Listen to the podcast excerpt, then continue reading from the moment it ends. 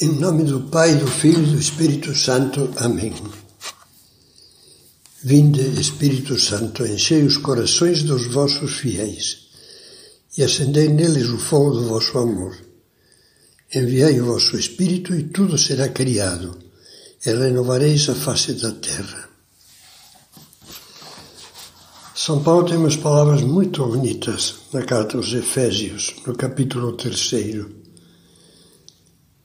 que Cristo habite pela fé nos vossos corações, arraigados e alicerçados no amor, a fim de que possais com todos os cristãos compreender qual seja a largura, o comprimento, a altura e a profundidade, isto é, conhecer o amor de Cristo que desafia todo conhecimento, e sejais cheios de toda a plenitude de Deus.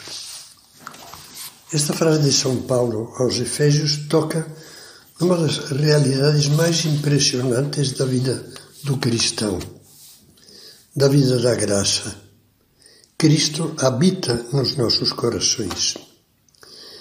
Nessa carta, Paulo fala das duas condições imprescindíveis para que isto se dê: fé e amor habite pela fé, arraigados e alicerçados no amor. É fácil compreender que só com a fé e o amor podemos conhecer o mistério de Cristo e deixar que ele entre no nosso coração. A fé nos dá a certeza de que Cristo vive e nos ama. Me amou, dizia São Paulo, e se entregou a si mesmo por mim. Esse seu amor atrai-nos para Ele e assim faz com que viva no nosso coração. Coisa análoga acontece com os apaixonados desta terra. O conhecimento que cada um tem da pessoa amada e a confiança que seu amor lhe inspira faz com que a pessoa amada esteja sempre presente no pensamento e, e no coração.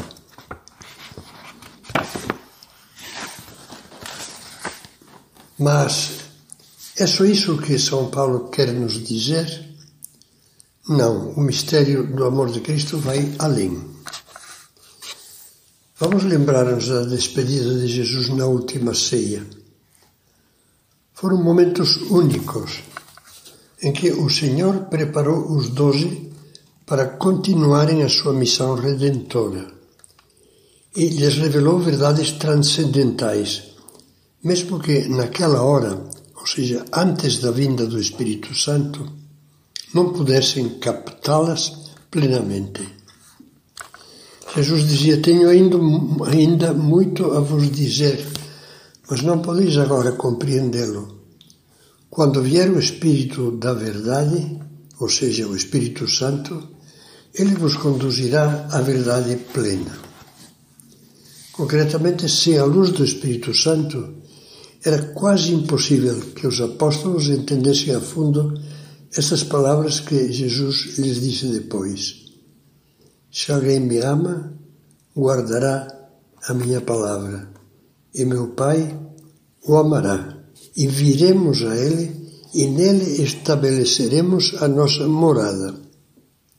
Instantes antes havia se referido ao Espírito Santo, dizendo que o mundo não o pode receber porque não o vê nem o conhece. Mas vós o conhecereis, porque habitará convosco e estará em vós.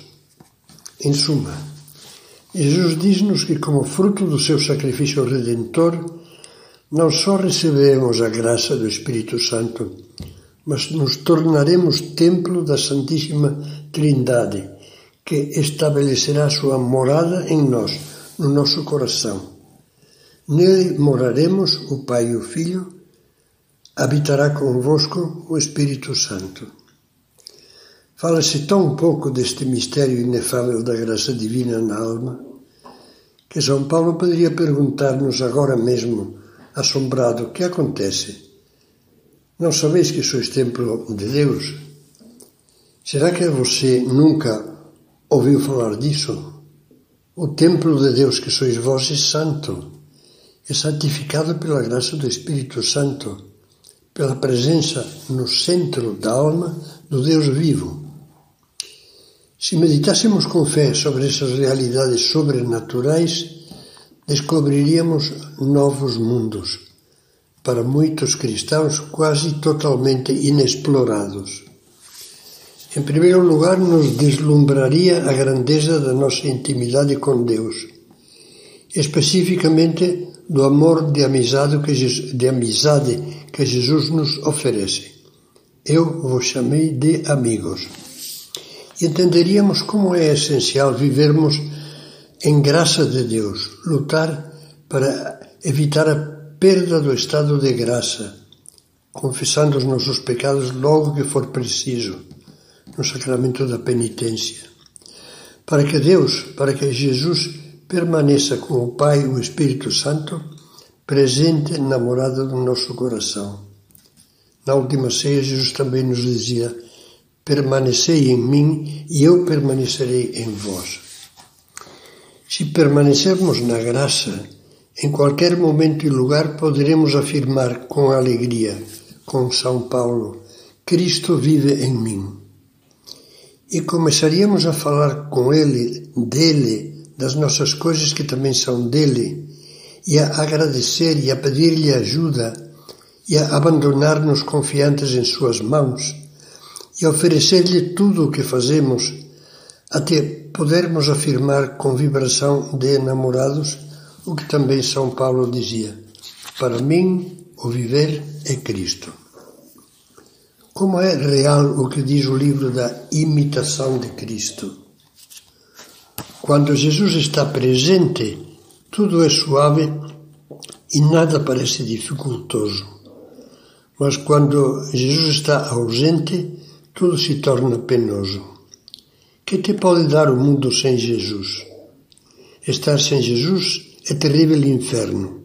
Estar com Jesus é doce paraíso. Acima de todos os teus amigos, seja, pois, Jesus amado de um modo especial. Quem ama, lemos no mesmo livro, voa, corre, vive alegre e é livre e sem embaraço. O amor não sente peso, não faz caso das fadigas, de tudo é capaz. Temos que ter amizade com Cristo na oração, principalmente na Santa Missa e na comunhão, na visita ao Santíssimo Sacramento nas preces das primeiras e das últimas horas do dia e sempre. Deixa-te fascinar pelo amor de Jesus Cristo, que é o teu Rei, teu Deus, teu amor, dizia São José Maria, pregando um retiro em 12 de outubro de 1947. Fala-lhe, conversa com ele, escuta-o, diz-lhe que queres imitar a sua vida e para isso pega no Evangelho todos os dias com fome de conhecê-lo melhor. Seu personagem mais naquelas cenas e reage. Troca com ele palavras de amizade como os primeiros doze. Olha o Senhor nos olhos e enamora-te dele para seres outro Cristo. É necessário chegar a um trato íntimo com Cristo. Esse trato de intimidade faz crescer o desejo de imitá-lo de poder ser outro Cristo. Assim, Cristo será a tua luz para cada passo da vida e chegarás à meta que São Paulo propõe a todos. Tendem vós os mesmos sentimentos que Cristo Jesus. Tomara que, apesar das nossas falhas e fraquezas, possamos nos aproximar pouco a pouco, ainda que seja de longe, da alegria que São Paulo expressava, dizendo: Eu vivo, mas já não sou eu que vivo, é Cristo que vive em mim. Esse é o ideal que nos propõe a Igreja no Catecismo da Igreja Católica. Tudo o que Cristo viveu foi para que nós pudéssemos vivê-lo nele e para que ele vivesse em nós.